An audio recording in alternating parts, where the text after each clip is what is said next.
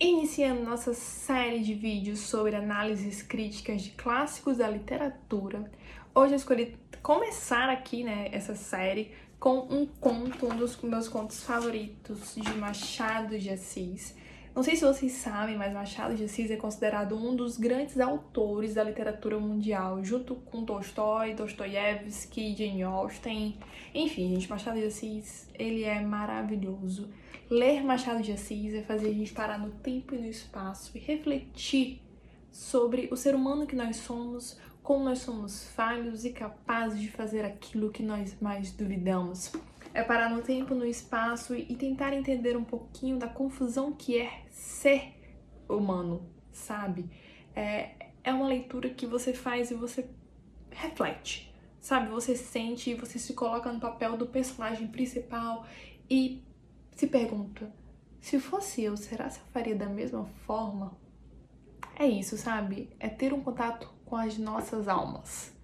É muito bom, gente. Venham comigo nessa leitura que eu tenho certeza que vocês vão adorar e vão ter vontade de ler Machado de Assis.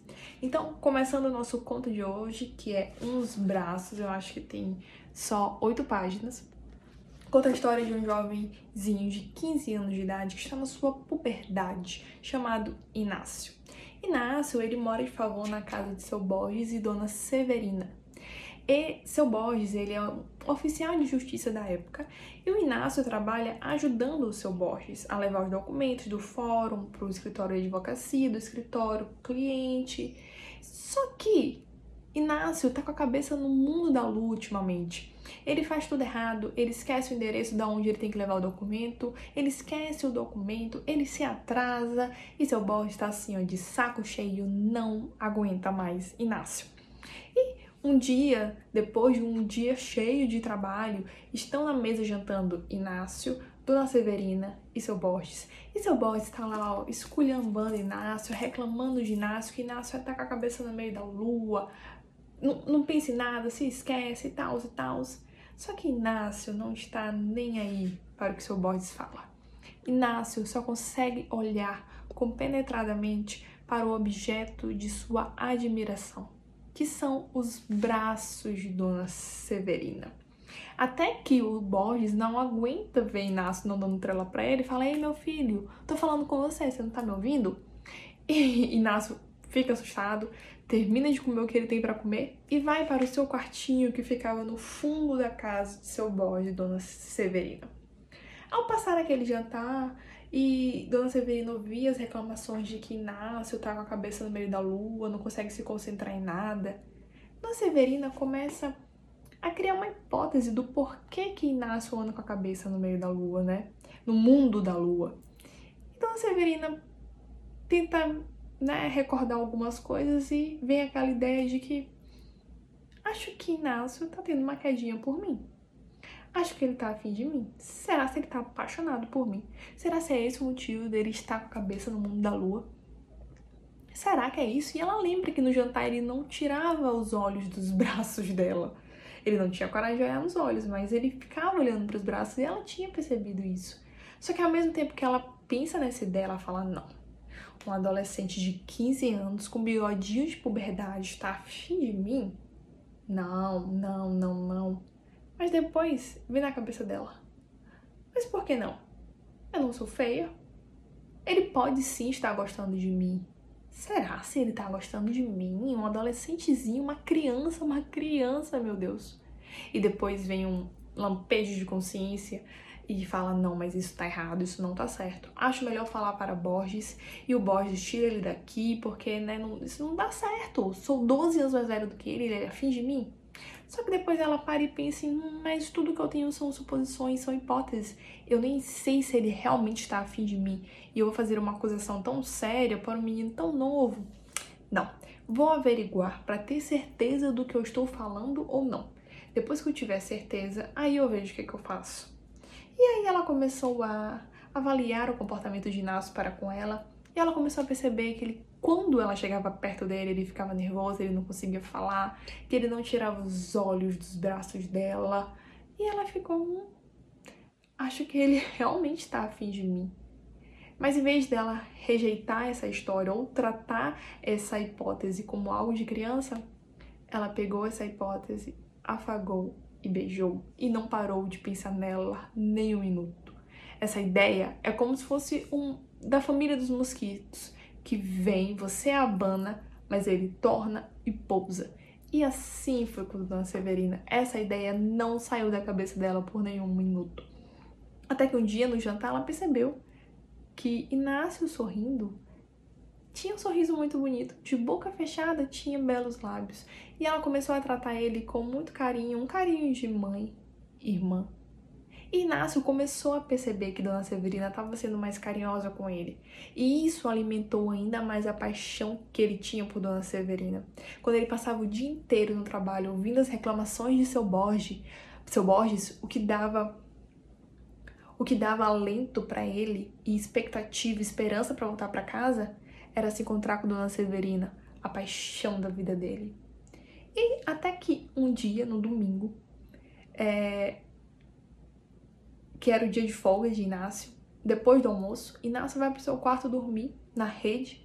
E quando ele deita na rede, ele tem um belo sonho com Dona Severina e fica lá sonhando com Dona Severina. Já Dona Severina e seu Borges estão lá para dentro da casa, seu Borges decide sair. Dona Severina vai com ele até na porta, fica olhando o Borges sumir na rua. Quando ela vê que o Borges sumiu na rua, ela volta para dentro de casa e ela está nervosa. Ela pega um copo d'água, bebe, vai no banheiro, volta, vai na porta dos fundos, volta. E tá nervosa, tá um pé no outro. Até que ela tem uma ideia. Hum, Inácio comeu tão pouco no almoço.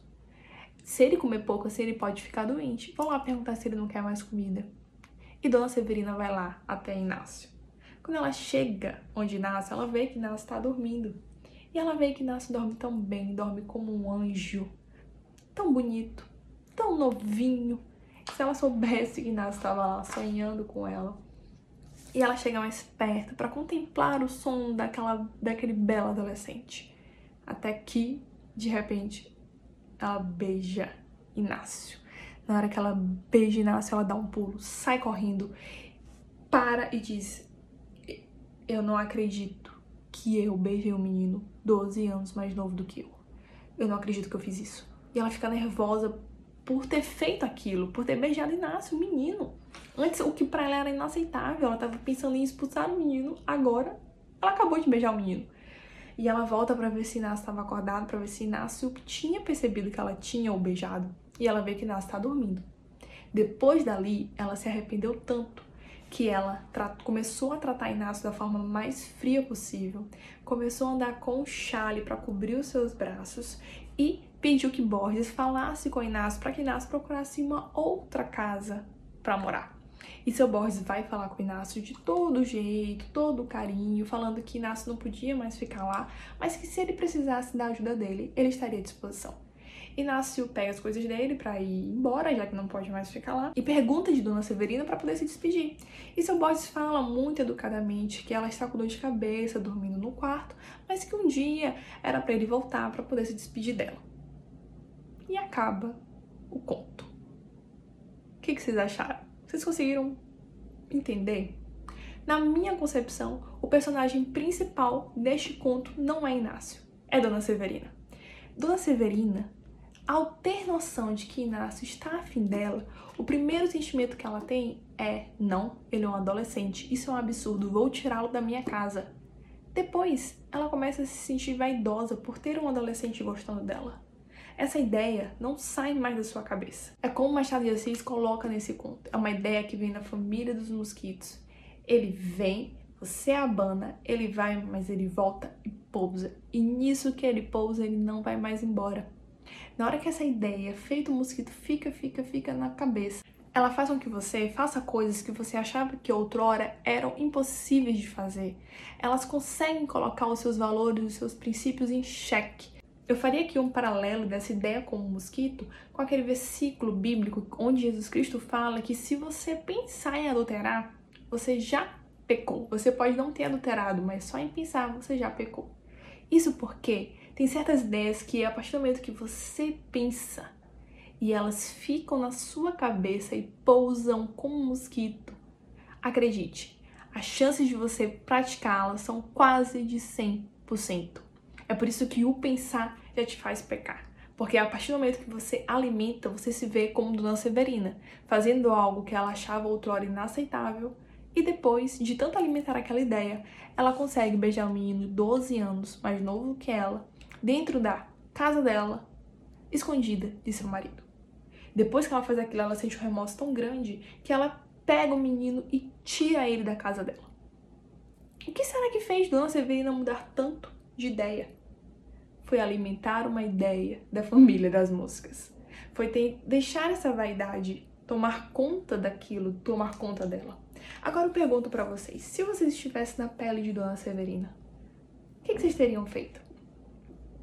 E depois, outra parte muito interessante da história é o que ela faz depois que ela compete esse ato que ela acha que foi horrível. Depois que ela cometeu esse ato que ela achou horrível, que ela ficou surpresa com ela mesma, ela tirou o menino da casa dela, não falou mais com ele, né? Tipo assim, não queria mais papo, quis acabar bem ali tudo que ela tinha alimentado antes, não quis mais. Ela se arrependeu e quis cortar dessa vez o mal, né, pela raiz. Já tava crescida, né? Então, quis cortar pela raiz. O que, que vocês acham? Ela tá sendo fingida? Ou ela só está sendo uma pessoa arrependida, tentando colocar em prática o seu arrependimento? Vocês acham que ela conseguiu se redimir fazendo isso? Ou será que ela tinha que ser sincera com Borges? Ou será que ela tinha que falar pro Inácio? O que, que vocês acham?